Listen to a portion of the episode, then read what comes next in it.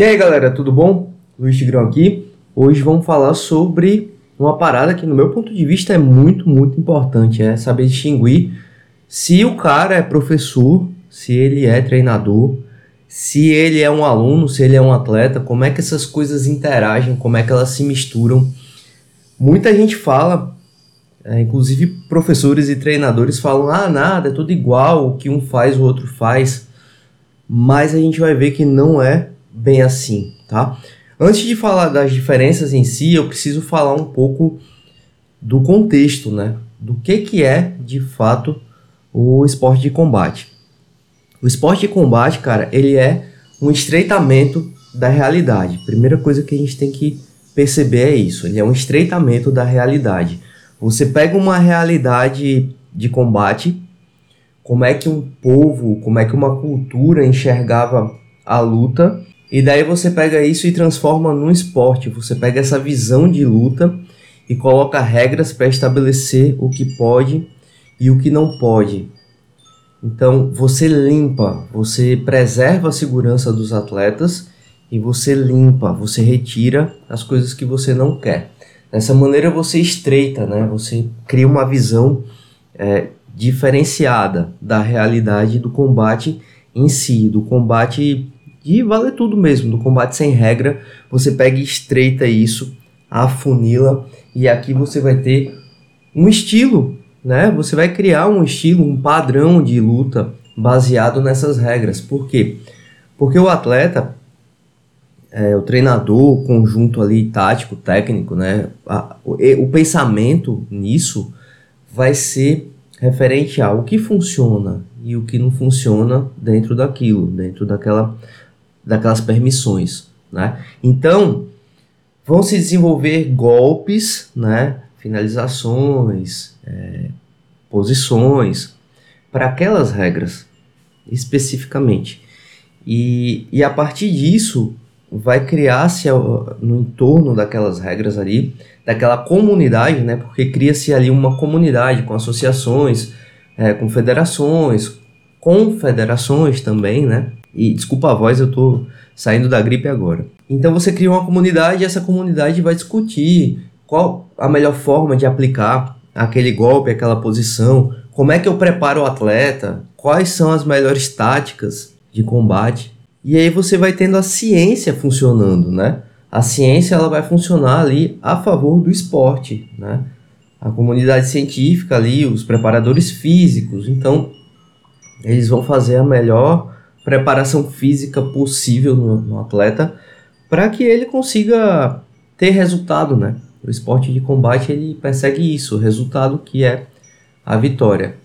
Então, de um viés comportamental, a gente a gente tem dois pontos de vista aí. O primeiro é o ganho de autoconfiança que o atleta tem, né? A partir do momento que ele está executando as coisas que foram treinadas e tá dando certo, ele vai criando mais confiança, mais resiliência, que é uma coisa que o esporte de combate dá demais, né? Você vai tomando porrada, vai se aperfeiçoando ali e você vai ficando mais casca grossa. O aspecto positivo disso é porque o atleta ele vai pegar essa autoconfiança, ele vai pegar essa resiliência e vai colocar na vida pessoal dele. Beleza? Ele vai, de repente, se ele pegar um, um trabalho diferente, um emprego, ele vai saber como é, chegar no limite e superar o limite, porque ele já fez isso dentro do tatame tomando porrada, né? E, e aí, assim, claro que eu puxo a sardinha para o esporte de combate, mas os outros esportes também fazem isso acontecer. Só que o exemplo que eu sempre cito é o seguinte, por exemplo, se você está lá nadando, competição de natação, você está nadando, ninguém vai pular na tua raia para te bater, né? Já o esporte de combate a gente se lapida ali na, na porrada mesmo, no dia a dia é, dos treinos, né, das competições. E isso dói, né? E pelo fato de doer, a gente tem uma evolução também pela, pela dor, né? Não só pelo amor. Então, assim, o outro ponto de vista que tem, que a gente tem que observar no, no atleta é no atleta de combate, tá?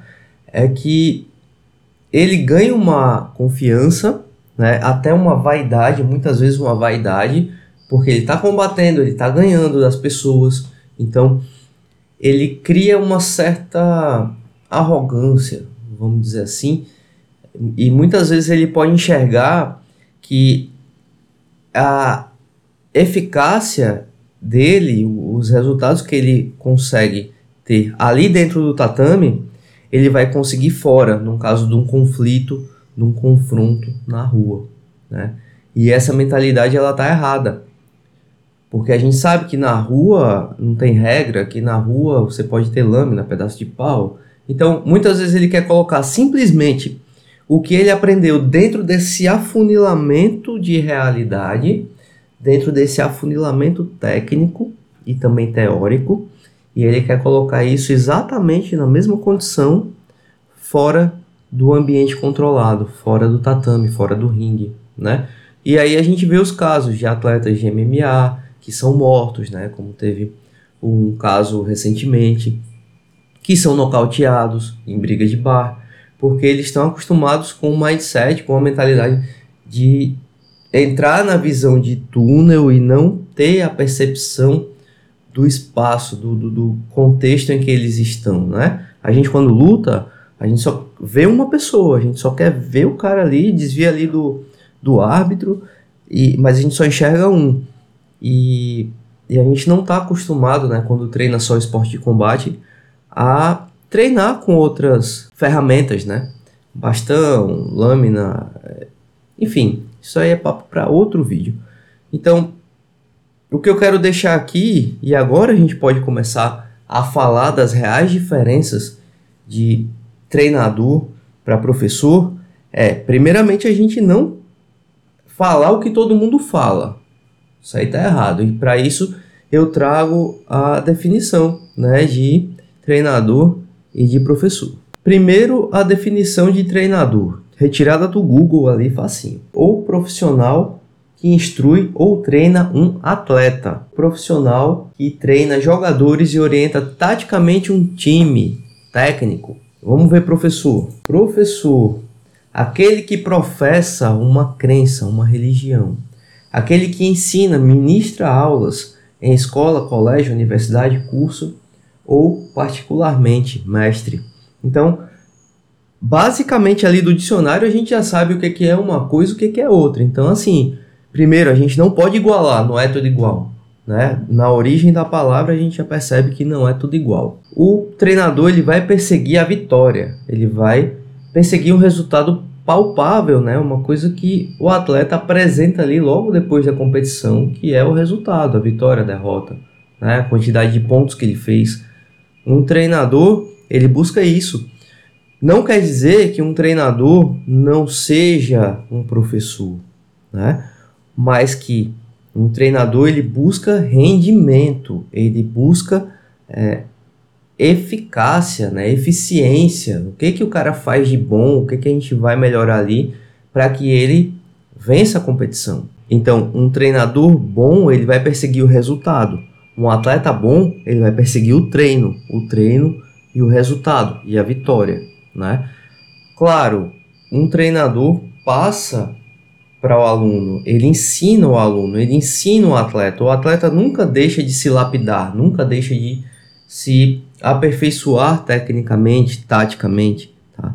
Mas o foco principal é a vitória. E aí a gente tem que perceber que o alto rendimento, quanto mais alto o rendimento exigido do atleta, menor é o nível de saúde dele. Normalmente saúde física e saúde mental também. Quando eu treinava, eu vivia dolorido quando eu treinava como um atleta, né? Quando eu treinava para lutar, eu vivia dolorido, estourado. Né? Era muita pressão, a gente recebia, a gente recebia muita pressão.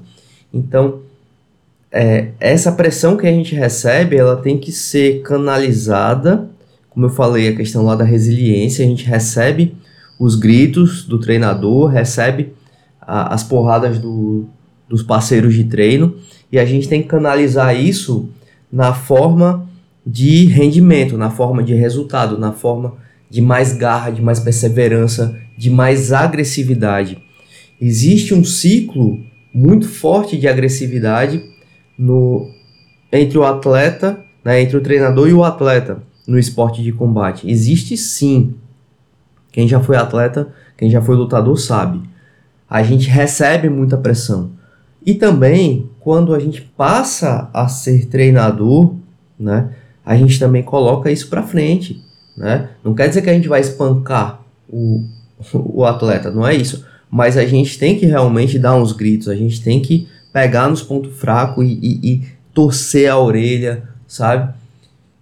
Porque a gente quer que o cara ganhe. Se a gente não faz esse trabalho, se o atleta não se dedica, ele vai ser punido aonde? No ringue, ele vai ser punido na competição. É, o oponente dele é que vai puni-lo, entendeu? Então a gente faz isso com antecedência, de certa forma a gente pune, né, através do treino, através da, do esforço que a gente puxa dele, né? E aí falando como treinador, a gente tritura ele antes da luta, por quê? Porque o treino forte faz um lutador forte, né? De novo, não estou falando em machucar ninguém. Eu estou falando em puxar o rendimento para cima. Às vezes se machuca, às vezes se machuca. Eu me machuquei várias vezes treinando para luta. E olha que eu nunca disputei nada, nenhum campeonato mundial ou nada assim. Sempre lutei várzea, mas eu sempre me cobrei muito enquanto atleta. Muitas vezes eu não tinha isso dos treinadores, né? Minha minha carreira foi meio louca, então muitas vezes eu fui sozinho, então eu tinha que me puxar e muitas vezes deu errado. A partir do momento que eu tive treinadores que agiam corretamente, os resultados foram mudando. Um treinador coloca isso na cabeça, ele vai buscar resultado, rendimento. E o professor, né? O professor, ele é aquele cara que vai ensinar ali bem passo a passo, que ele vai é, apresentar muitas vezes ali a arte marcial, esporte de combate ali para o aluno. Ele tem um nível de tolerância muito maior que um treinador né? Ele, ele é o cara que pega pela mão, é o cara que escuta, né? É o cara que é, tá preocupado com a arte em si, tá preocupado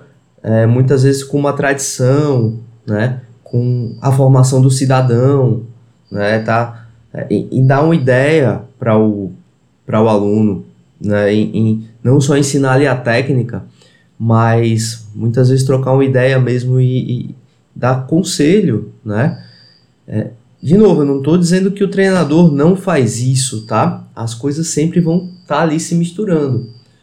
Só que a intenção, o objetivo é outro. No ambiente de academia de arte marcial, num dojo, onde você tem mais alunos, a coisa ela é mais suave, ela é mais é, a busca é mais pelo equilíbrio ali, ou deveria ser, né? Você ensina a lutar, mas você tem é, mais cuidados, né? Você é mais maleável. Então, assim, trazendo para mim, hoje eu me encaro como um professor. A maneira como eu ensino vocês aqui no, no canal, a, a maneira como eu ensino meu filho, a maneira como eu ensino os alunos, né? Eu não quero ter atleta, porque eu sei o preço que é ter um atleta, porque um atleta também custa caro. É muito tempo que você dedica, né? Então, assim, nas minhas condições hoje, eu não tenho mais atleta. E aí, galera, eu tenho que chamar a atenção para uma coisa que acontece muito, muito mesmo nas academias. Que é quando o cara é professor, tá ali super de boa, treinando o cara duas vezes, três vezes na semana, e aparece uma competição e o professor continua ali treinando duas vezes, três vezes na semana, sossegado, sem estresse, sem exigir um nível de rendimento é, maior, um nível de rendimento devido, né? porque o cara vai competir, mesmo que seja amador. Hoje em dia não tem mais essa de ah, só porque é amador não tem que treinar. Não, velho, você vai para uma luta, então você tem que treinar pelo menos cinco vezes por semana. Pelo menos é o que eu fazia, né, quando eu tinha atleta, e que eu vejo os treinadores top fazendo, né? Então, muitas vezes um professor desavisado que está ali, aquele professor torcedor, né? Que ah, o meu atleta é bom, isso que. Quer dizer, nem tem um atleta. O, o, às vezes o moleque, o aluno, a aluna tá lá e, é, e só quer qualidade de vida mesmo. Ela, ela desenrola mais a luta, ela, ela sabe lutar mais um pouquinho, Mas isso não coloca ela nesse nível aqui. Ela é só uma aluna boa, um aluno bom. É, o ringue pune, galera. O ringue pune. Então, quando você sai daqui e entra nesse fogo aqui, desavisado, nossa, cara, é a pior coisa do mundo. É a pior coisa do mundo. Se você é professor, cara, tem cuidado, não joga teu aluno em fria, né? A gente vê demais isso. É, as coisas elas têm que ter o seu devido lugar. É, primeiro, aluno comercial, né, como a gente fala, o aluno que está ali no dia a dia da academia que não é atleta, ele, se ele for treinar para uma luta, para uma competição, você tem que jogar ele com os atletas, ou pelo menos com uma, uma turma que esteja mais desenvolvida e, e tem interesse em competição, para você começar a desenvolver um trabalho, né? E você aí que é aluno e quer lutar, né? Se liga nisso também, se liga nisso porque senão você termina entrando em fria. Aluno é aluno, atleta é atleta. Todo atleta foi ou é ou continua sendo um aluno, tá? Mas nem todo aluno é um atleta. Sacou? Nem todo aluno tem condições físicas, tem condições mentais de ser um atleta. Principalmente quando a gente vai pra porrada. Quando entra murro na cara, se você virar der as costas, cara, você vai apanhar. Então, existe um trabalho de escadinha, a subir esse rendimento, melhorar a curva de aprendizado, engrossar a casca, né? E outra coisa que eu quero pontuar aqui é o seguinte: muitas vezes o aluno vira atleta, faz uma luta ali, duas lutas amadoras e já cai pro profissional. No meu caso, muito tempo atrás lá, quase não tinha luta, eu fiz uma luta amadora só de Muay Thai, a segunda já foi pro. E nem era Muay Thai mesmo, não valia cotovelo e tal. Mas enfim, é um susto muito grande você não não subiu a escadinha, entendeu? Então assim, eu lembro que o aluno do Renio, Noelison, que hoje está na Tailândia, tá acho que dois, dois anos e pouco já na Tailândia, tá disputando evento bom lá. Ele passou por mais de 20 lutas amadoras até chegar no. A gente tinha um semi-pro aqui, até poder lutar de semi-pro. Quer dizer, quando ele chegou lá no semi-pro, quando ele chegou lá no profissional, ele já estava preparado. Existiu um trabalho de longo prazo, sacou? Então tem que prestar muita atenção nisso para você é, enquanto aluno, não cair em fria e você, enquanto professor, não jogar o teu aluno em fria, né, achando que ele é um atleta. E aí a gente vai para motivação do aluno e para motivação do atleta. E aí a gente tem que saber o que, que é motivação, né? A motivação ela parte de uma necessidade. Né? Qual que é a necessidade que eu tenho é, para poder desenvolver um, um, um propósito, para poder desenvolver é, uma atitude, né? As pessoas às vezes usam a palavra motivação assim genericamente, mas qual que é a intenção, qual que é a atitude de um atleta para treinar? Qual, o que, que ele tem que ter para treinar? O que, que normalmente ele apresenta? Ele apresenta uma vontade, uma disposição de lutar e brilhar. Ele quer disputar ali o campeonato e ele quer ter um momento de glória dele, ter acesso a uma coisa difícil, que é uma medalha, que é um troféu, né? Ele quer buscar isso e ele se sente realizado quando é, quando ele consegue lograr êxito, né? Quando ele consegue de fato vencer e vem toda aquela alegria, aquela felicidade que a gente tem quando a gente sobe num pódio, quando a gente nocauteia um, um adversário que ele cai lá, a gente fica meio sem saber, caramba, será que ele vai levantar? E aí o cara não levanta, e aí vem o árbitro, levanta a tua mão e diz, pô, ganhei, ganhei. Então, assim, esses momentos de glória, de brilho, eles, eles são muito fortes na vida do atleta. E o atleta persegue isso, né? Então, muitas vezes o cara era um aluno, começou ali a treinar, desenvolveu gosto pela coisa, é, recebeu a oportunidade de se envolver mais com esporte, de competir. Então ele começou a competir ali e aí ele começou a ter resultado. Então, o atleta ele busca esse resultado, ele busca se atirar no fogo e voltar com essa recompensa, né? Diferente do aluno, né? O aluno ele tá lá por prazer, por qualidade de vida. Muitas vezes ele gosta muito da arte, ele teve acesso ali a um, a um vídeo no YouTube, né? Sei lá, assistiu o canal do Tigrão, gostou do Muay Thai, começou a se envolver ali, assistir luta, mas ele não quer competir, ele acha aquela parada ali massa, ele quer uma luva legal, ele quer uma caneleira legal, um short legal, quer participar daquele grupo social, né? Quer trocar aquela ideia, falar sobre aquelas mesmas coisas que, que une a galera da academia.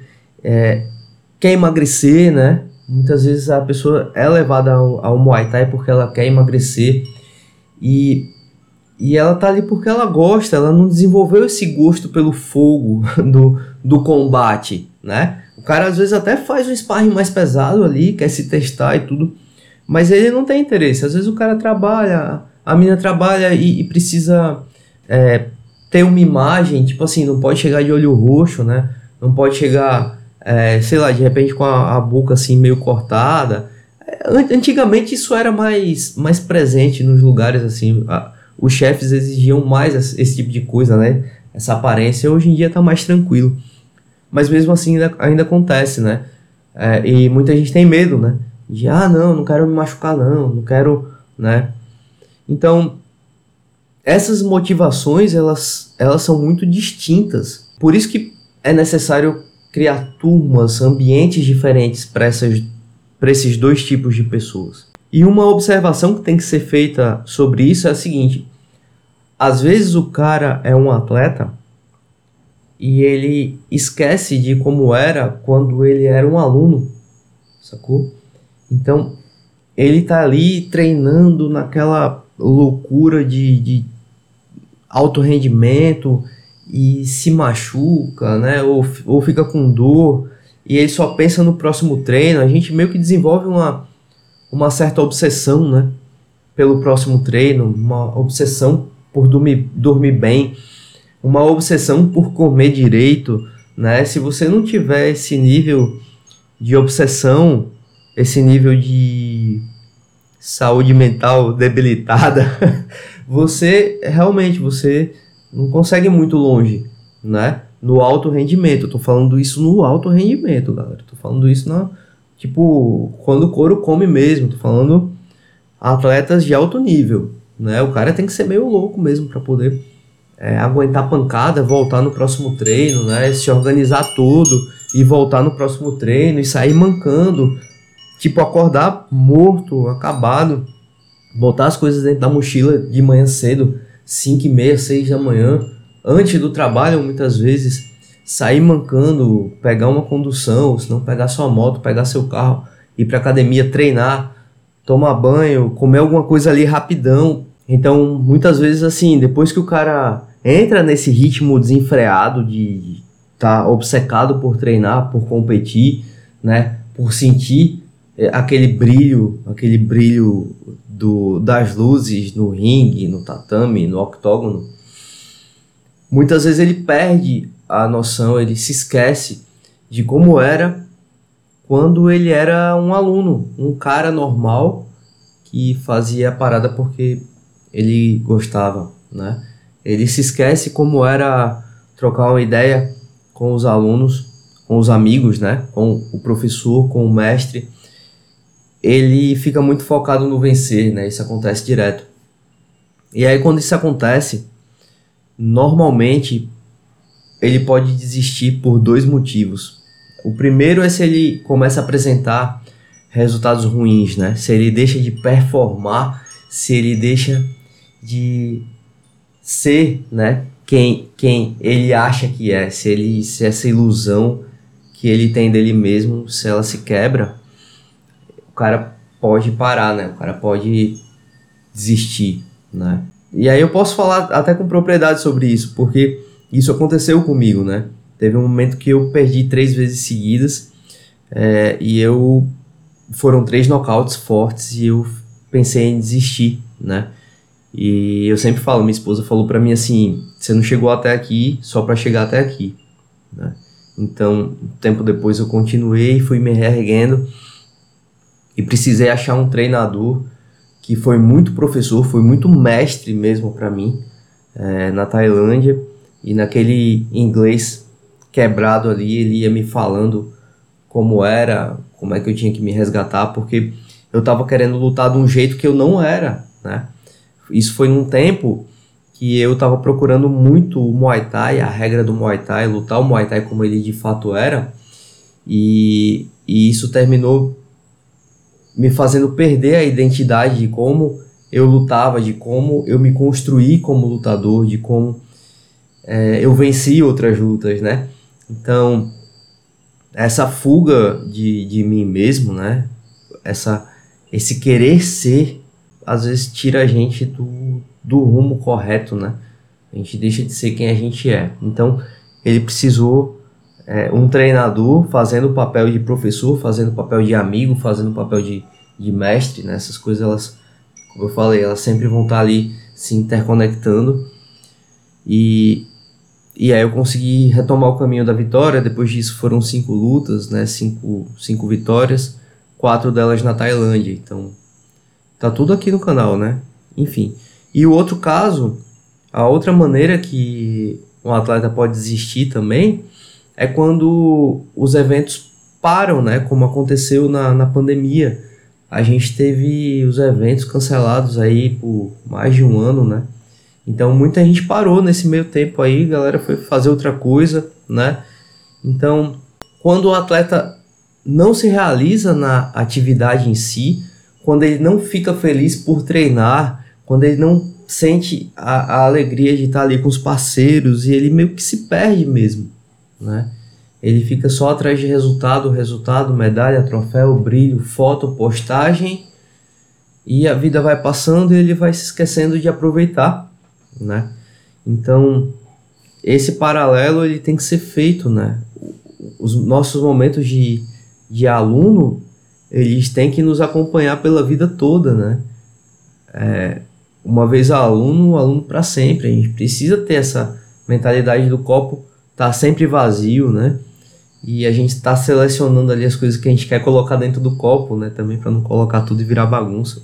Mas é, essa coisa de ser atleta, de ser treinador, de ser professor, é, de ser mestre, né?